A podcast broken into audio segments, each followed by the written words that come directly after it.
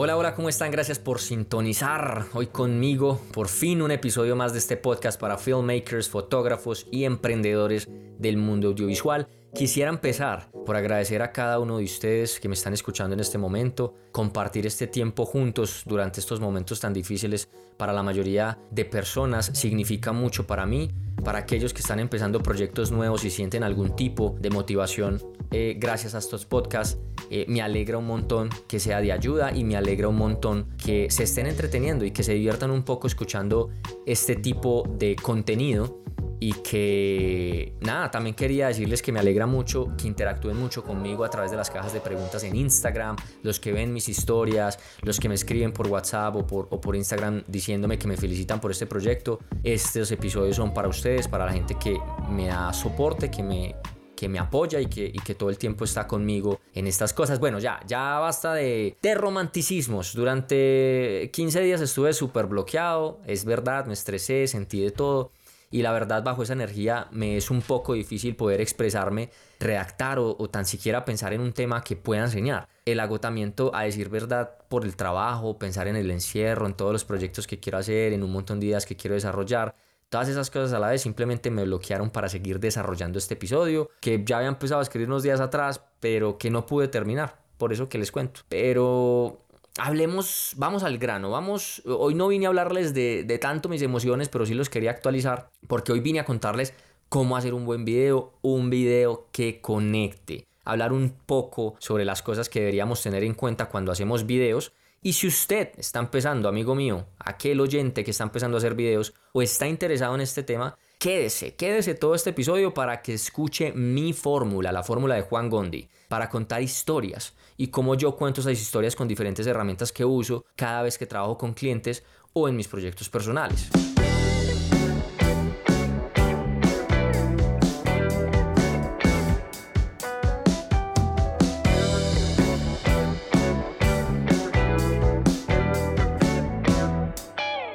Cuando estamos iniciando en el mundo audiovisual, tenemos dudas sobre cómo hacer un buen video y pensamos en todo lo que necesitamos primero y olvidamos el propósito principal del mundo audiovisual. Este episodio nuevamente es para aquellos que quieren iniciarse en el mundo del video y para aquellos que estamos en este mundo audiovisual para recordar la base de todo esto sin dejar que las tendencias de edición como transiciones, manipulación de color y efectos eh, distorsionen la idea del video o el por qué es que estamos haciendo videos. Partamos, es más, empecemos el podcast aquí. Partamos del hecho de que las películas, los comerciales, los videos de bodas, las novelas, cortometrajes y la lista sigue, porque incluso la música está incluida. Eh, uy, valga la redundancia ahí. Tengo algo en común, o todos tienen algo en común. Es historia. La palabra historia, grábensela. Este es el primero de los tres factores que tienen que entender, profundizar y practicar antes de ponernos a hacer estos videos. Así que los voy a invitar a hablar un poquito de las historias. ¿Qué quiero contar hoy sobre tal marca, sobre mí, sobre algo o alguien? Y para hacerse a una buena historia deben hacerse la pregunta, ¿cuál es el propósito?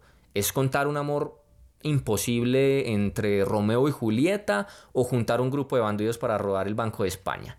Si ya tengo ese propósito claro, todo lo demás servirá a ese propósito. Y para desarrollar la historia debemos tener en cuenta tres cosas. Anote pues. Inicio, nudo, desenlace. Esta fórmula nos la enseñan siempre desde pequeños. Cuando nos leen los cuentos es donde, nos más, donde más nos refuerzan el tema del inicio, del nudo del desenlace. Eso suena muy sencillo, pero al final no explica nada, ¿cierto? Pues no se preocupe porque yo le voy a explicar cómo entender estos actos o cómo yo los desmenucé para entenderlos un poco mejor en escenas con algunos ejemplos. De manera básica porque lo que estamos buscando hoy es entender la teoría primero para luego ir a la práctica. Inicio. El inicio simplemente es contexto. Le decimos a la audiencia dónde estamos, qué hora es, quizá la fecha para ubicar al espectador en un punto de inicio. Por eso es que en las películas actualmente siempre empiezan con tomas de dron, porque es el plano más amplio que existe y con el que podemos decir si estamos en un lugar con mar o en la ciudad con muchos edificios o en un lugar súper remoto donde no hay nada de nada.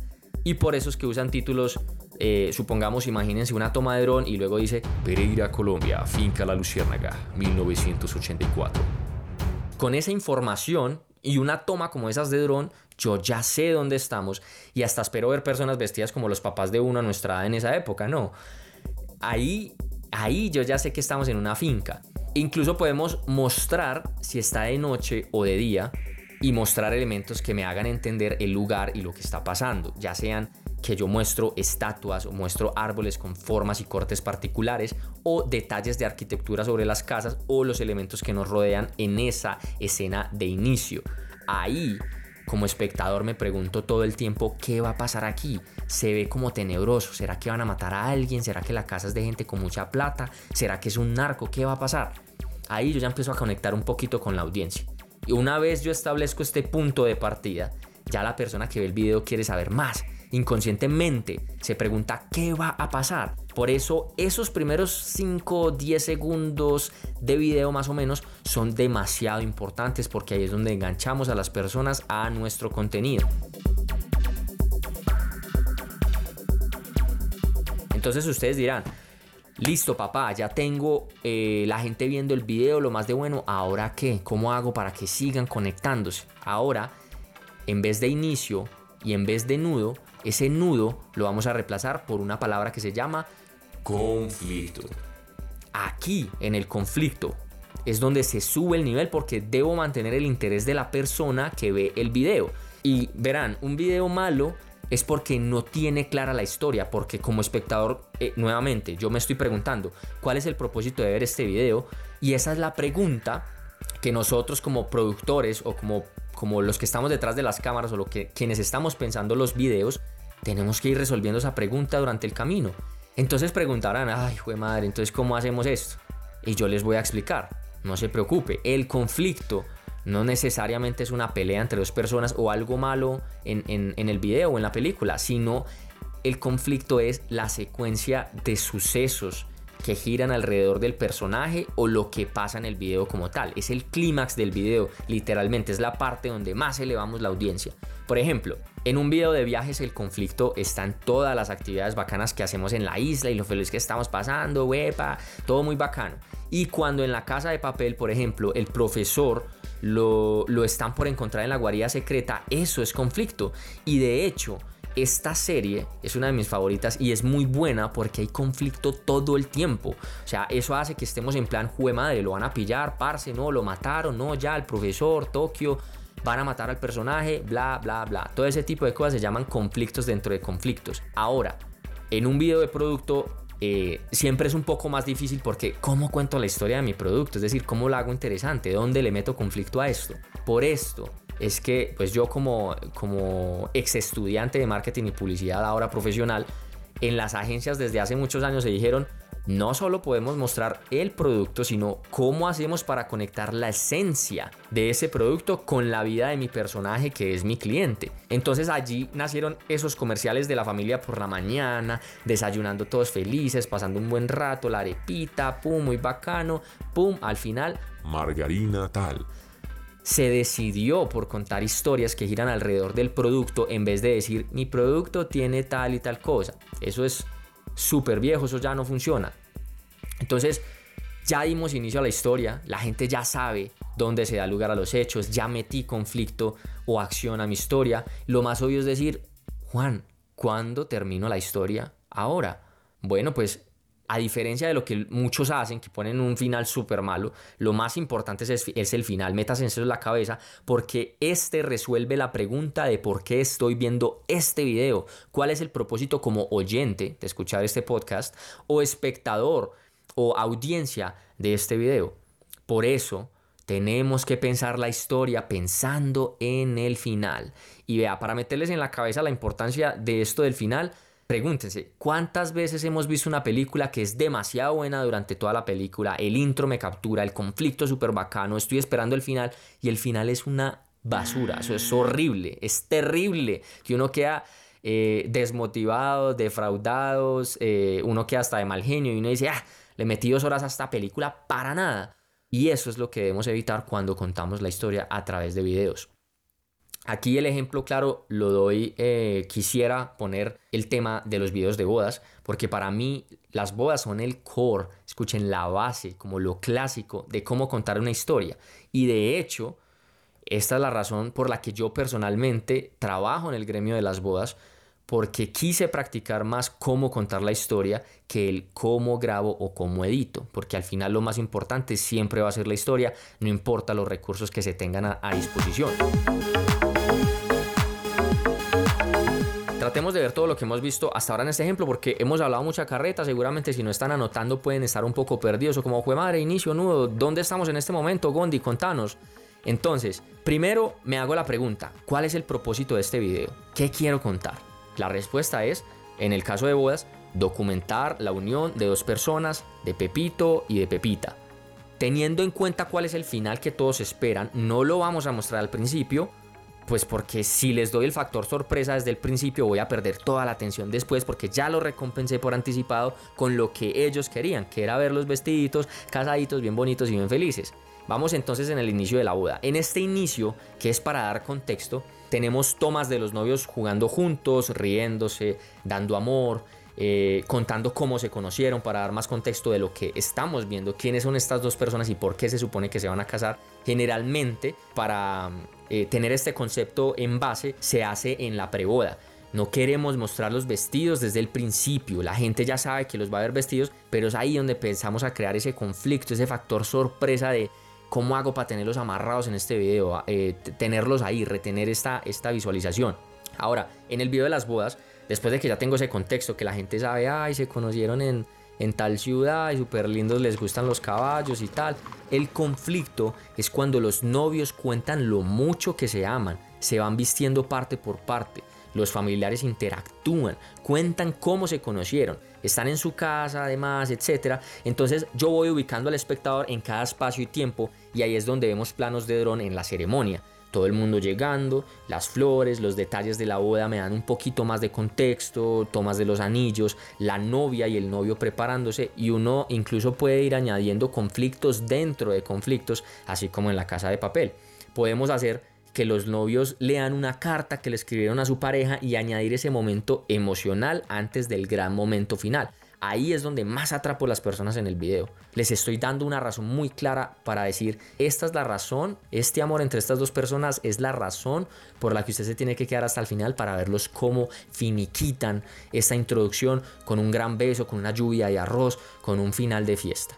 Entonces ahora hablando de finales, ¿Cuál es el final? Si, si cuando todo el mundo ya sabe quiénes son los personajes o el personaje, que conocimos a su familia, que fuimos testigos de esos momentos juntos entre ellos y por qué se están comprometiendo, eh, luego de que subimos más la emoción del espectador añadiendo una escena con más conflicto que cuando leen sus cartas, perdón, que es cuando leen sus cartas, solo hasta entonces empiezo ya a mostrar detalles de cuando están vestidos. La escena de espaldas cuando se ven por primera vez, por ejemplo todas estas escenas donde las personas están todas, oye, oh", ese tipo de escenas, esas son las que queremos meter ahí en el final. Justo en ese momento, que es cuando la gente más quiere ver el final, entonces, ¡boom! Los novios tienen la ceremonia, se dicen los votos, se besan, hay lluvia de arroz, risas, aplausos y fiesta. Todo el mundo pasando súper bueno, licor por allí, tenga le doy un poquito de whisky, bla, bla, bla, coreografías, juegos pirotécnicos, todas las actividades hechas por la wedding planner. En general, un final feliz el momento más importante ha llegado. Entonces ahí es donde la audiencia se siente recompensada como, uff, le metí 8 minutos, le metí un minuto, dos minutos a este video, pero valió la pena, qué historia tan linda, desde el principio hasta el final. Bueno, aquí quiero que hagamos una pausa. Hasta ahora hemos visto la parte vital de un video que conecta con la audiencia, la historia, y cómo la historia es efectiva cuando la contamos en tres partes contexto, conflicto o resolución. Que recuerden que cambiamos inicio por contexto, nudo por conflicto y final lo cambiamos por resolución. Entiendo que gran parte de las personas que están escuchando este episodio es porque quieren saber cómo hacer videos desde el principio hasta el final, así que vamos a hacer esta segunda parte. Después de que ya quiero contar em, cómo capturo esa historia, esta duda la voy a resolver en esta segunda parte llamada grabación y edición. Una vez tenemos claro la historia, pensemos en cómo grabarla. Y para ello, yo, Juan Gondi, eh, me planteo tres cosas importantes. Planos, iluminación, sonido.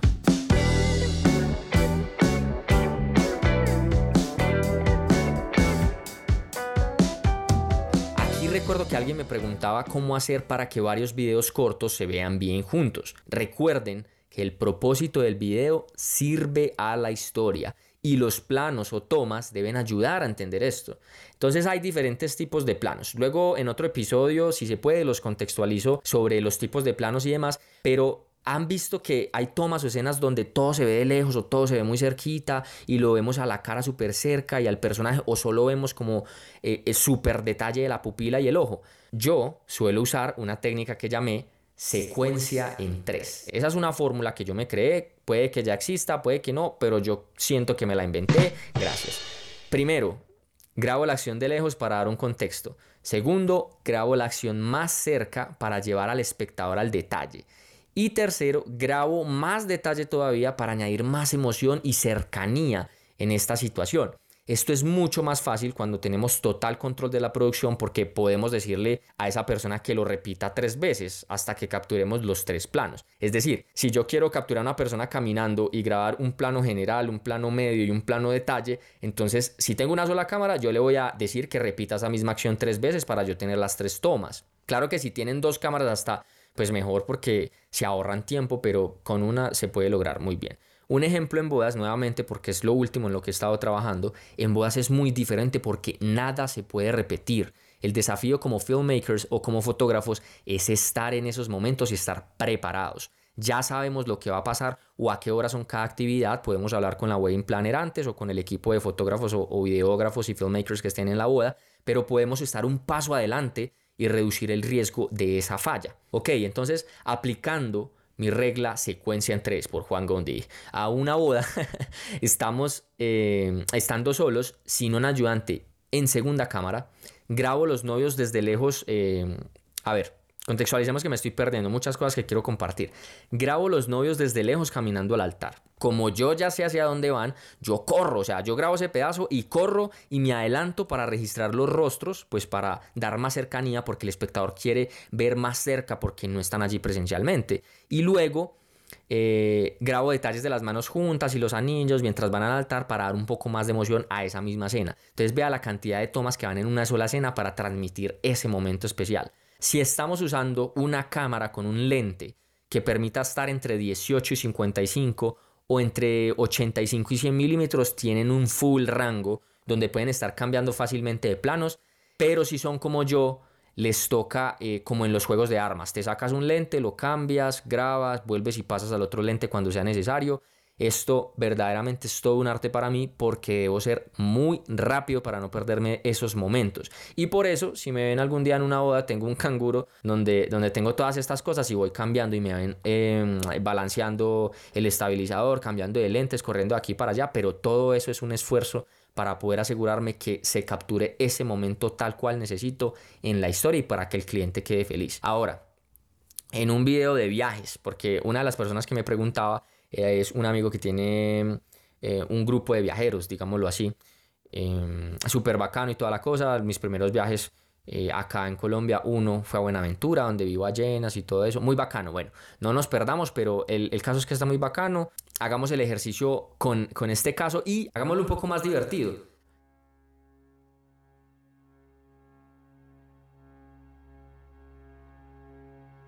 Cierren los ojos e imaginen a una persona caminando a lo lejos con mucho calor.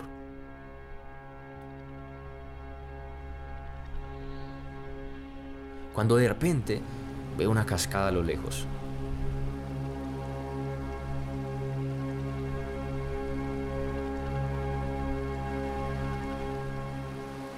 Luego vemos más cerca a esa cascada caminando un sendero difícil y lodoso. Ahí, por ejemplo, yo ya veo una toma de los zapatos sucios dando el paso, en fin.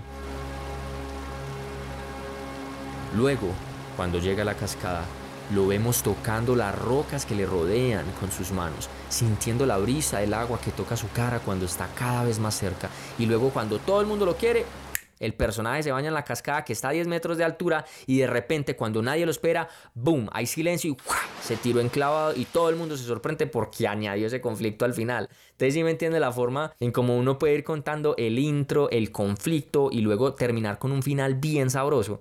Ahora, ya que tenemos un poquito más de contexto sobre cómo podemos utilizar los planos y cómo unirlos para que tengan sentido, la segunda parte que tengo en cuenta es iluminación.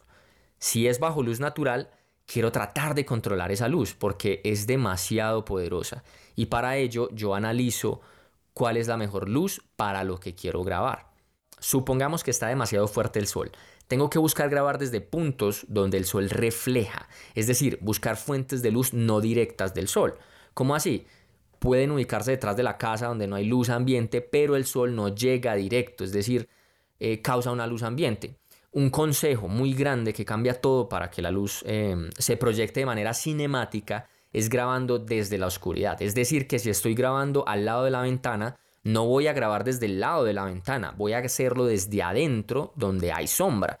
¿Por qué? Porque esto causa un modo de iluminación que es muy conocida en el mundo del cine llamada Rembrandt. Y dentro de esta o este tipo de iluminación hay una que se llama split, que en español significa dividido. Y se llama así pues porque las sombras están a un lado de la cara y la iluminación está al otro lado de la cara y eso se ve como más dramático, mucho más profundo y eso ayuda a que la escena se vea con muchísimo más potencia.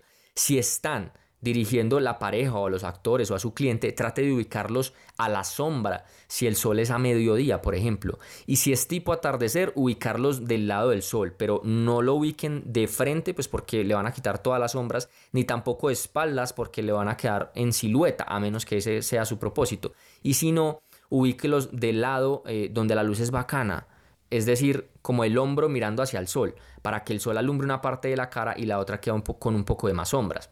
De hecho, este es el mismo diseño de iluminación que se utiliza en grandes producciones de video con luces artificiales. Si no tienen luces ni piensan comprar por el momento, pues la luz natural es la mejor de todas siempre y cuando sepamos movernos en ella vamos a ver la facilidad o vamos a ver la potencia que tiene el manejarse sobre la luz en, en los productos finales en nuestros videos.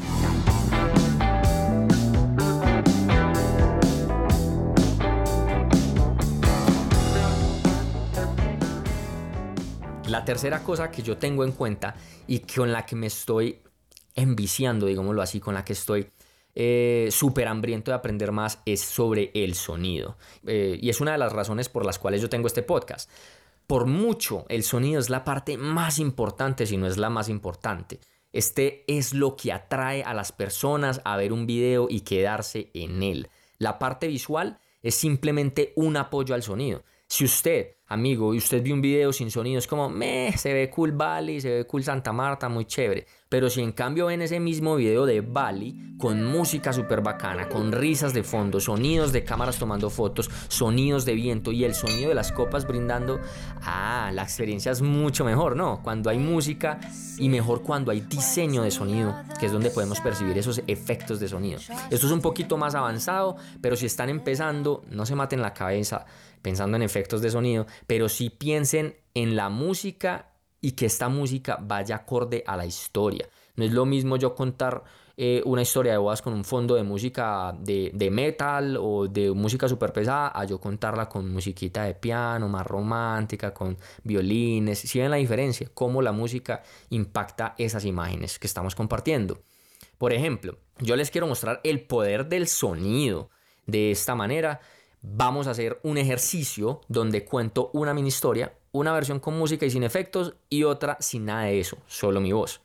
Primero, sin música o efectos de sonido. Eran las 5 a.m. cuando Juanito despertó. En la mesa, una carta de ella donde declaraba su amor. Juanito suspira y siente que su corazón se revienta y crece y crece como el motor de su tractor. Ahora lo vamos a hacer con música y efectos de sonido. Eran las 5 a.m. cuando Juanito despertó. En la mesa, una carta de ella donde declaraba su amor. Juanito suspira y siente que su corazón se revienta y crece y crece como el motor de su tractor. Toquemos el audio, vamos a ver que sigamos grabando, perfecto. ¿Qué es lo más, qué tal les pareció el ejemplo? Eh, ¿Se sienten envueltos? ¿Si ven la diferencia, el impacto del sonido? Pues en este caso que les puedo expresar solamente sonido, pero estoy seguro de que van a notar el impacto si utilizan más el cómo moverse en la iluminación y cómo los diferentes planos evocan una emoción y una sensación diferente en el espectador. Entonces, ¿qué es lo más importante? Exacto, muchachos. Nada, o sea, pueden utilizar planos, pueden utilizar sonido, todo ese tipo de cosas, pero lo más importante que tienen que pensar antes de hacer un video es la historia. Aquí no importan los equipos que se usan ni la locación. Estas son cosas que obvio benefician el producto final, pero no es lo principal. Recuerden, historia, historia con H, historia. Cuando domino eso, puedo empezar a estudiar cosas más técnicas como la forma de grabar, la forma de iluminar, ambientar con música, hacer diseño de sonido, poniendo efectos en mis videos. En mi Instagram dejé un álbum sobre las dos claves para hacer un video que conecte y que gane likes, por si lo quieren guardar tocando el banderín que está en la parte inferior derecha o por si lo quieren compartir. Como siempre, gracias por su tiempo hoy, espero hayan cosas que les haya inspirado a estudiar más la redacción creativa para crear esas historias y quizá ganas de hacer más videos o de empezar a hacer videos con un poco más de conciencia. Que tengan un muy buen día. Espero estén teniendo un confinamiento saludable. Si no, si quieren hablar, si no saben qué hacer, si tienen preguntas, pueden escribirme a mi Instagram. Yo siempre estoy eh, activo cuando puedo. Eh, respondo a sus comentarios. Yo siempre estoy pendiente. Los estoy leyendo todo el tiempo. Para aquellos que están ahí, nuevamente, gracias. Gracias por su apoyo. Nos vemos en el episodio 8.